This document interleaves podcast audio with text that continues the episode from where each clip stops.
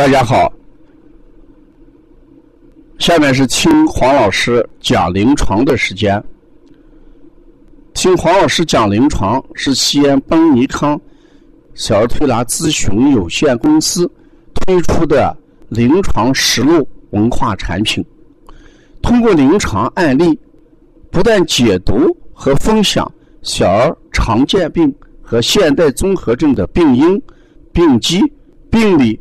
调理思路、配穴、食疗指导和推拿效果，更重要的，通过与妈妈的沟通，从妈妈育儿饮食习惯、家庭氛围、妈妈对待疾病的态度和选择治疗的方式、妈妈育儿的得与失等多方位剖析疾病的真相，这将对育儿妈妈和同行带来更多的思考，实现邦尼康。不但用双手创新小儿推拿技术，还要用智慧传播小儿推拿文化的企业愿景。今天我讲的一个案例是：儿导抗 B 型图不一定与腺样体肥大有关。这个案例，这个宝宝在我们这个地方已经调了两个多疗程。我们一个疗程是十次，快三个疗程。孩子的腺样体肥大，嗯，鼻呼吸基本有所缓解，不是那么严重。但是出现的问题是什么？嗯，骨室有积液，也就是说，呃，右耳的骨室出现了积液。导抗图右耳为 B 型。左耳为 A S 型，所以这时候大夫就说一定要把腺样体肥呃切除掉，再把这个呃耳朵里面的滴液、中耳的骨室的滴液给引流出来。我今天提出这么一个观点：如果把这个腺样体肥大切除掉，孩子耳骨室的滴液仍然还会产生，那这个腺样体。不是白切了吗？所以我想让家长跟医生坐下来交流一下，解决两个问题。第一个问题，腺样体肥大导致的骨质积液一般是 C 型图，而我的孩子为什么是 B 型图？一定要跟医生要交流这一点。也就是说，我在怀疑。而骨室积液不一定与腺样体肥大有关，这是要沟通的第一点。我还要呃引导家长跟医生沟通的第二点：B 型图一般考虑的是什么？考虑的是我们的哎耳朵的功能性的问题，比如说精凝栓塞或者内耳肌肉薄弱形成的粘连。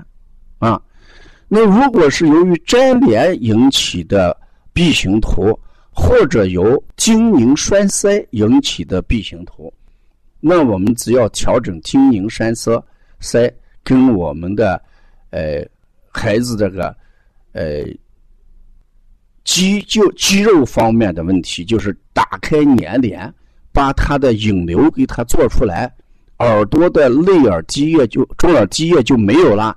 腺样体照样能保住，啊，所以腺样体肥大影响听力的一般是什么？侧方形腺样体肥大，或者是整体性的腺样体肥大，而这个孩子的腺样体肥大正好是什么？鼻咽颈部腺样体肥大。从我们临床来看，鼻咽颈部的腺样体肥大往往只影响呼吸。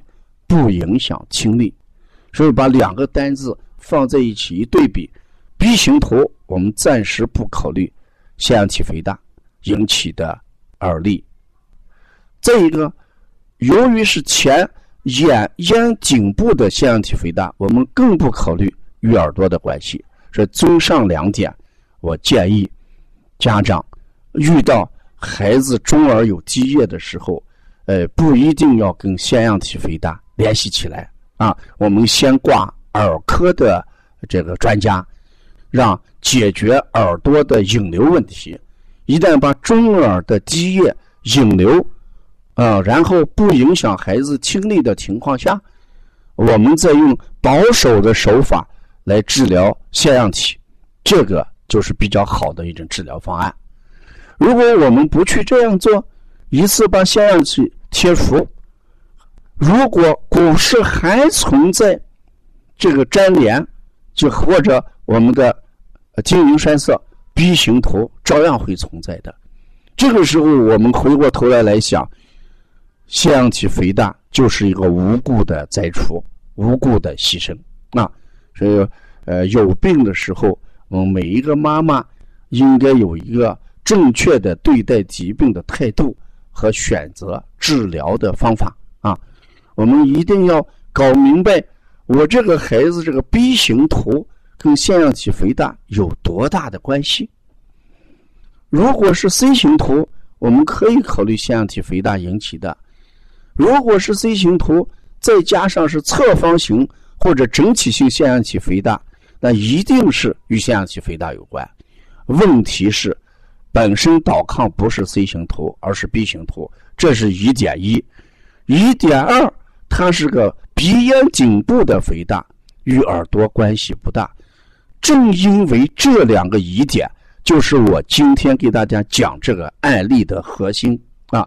所以我们临床，嗯的一些朋友也好，或者我们妈妈也好，遇到孩子腺样体肥大，而且耳朵导抗值为 B 型图的时候，我建议还是要慎重一点，先在耳科去治疗耳朵，把腺样体肥大放一放啊。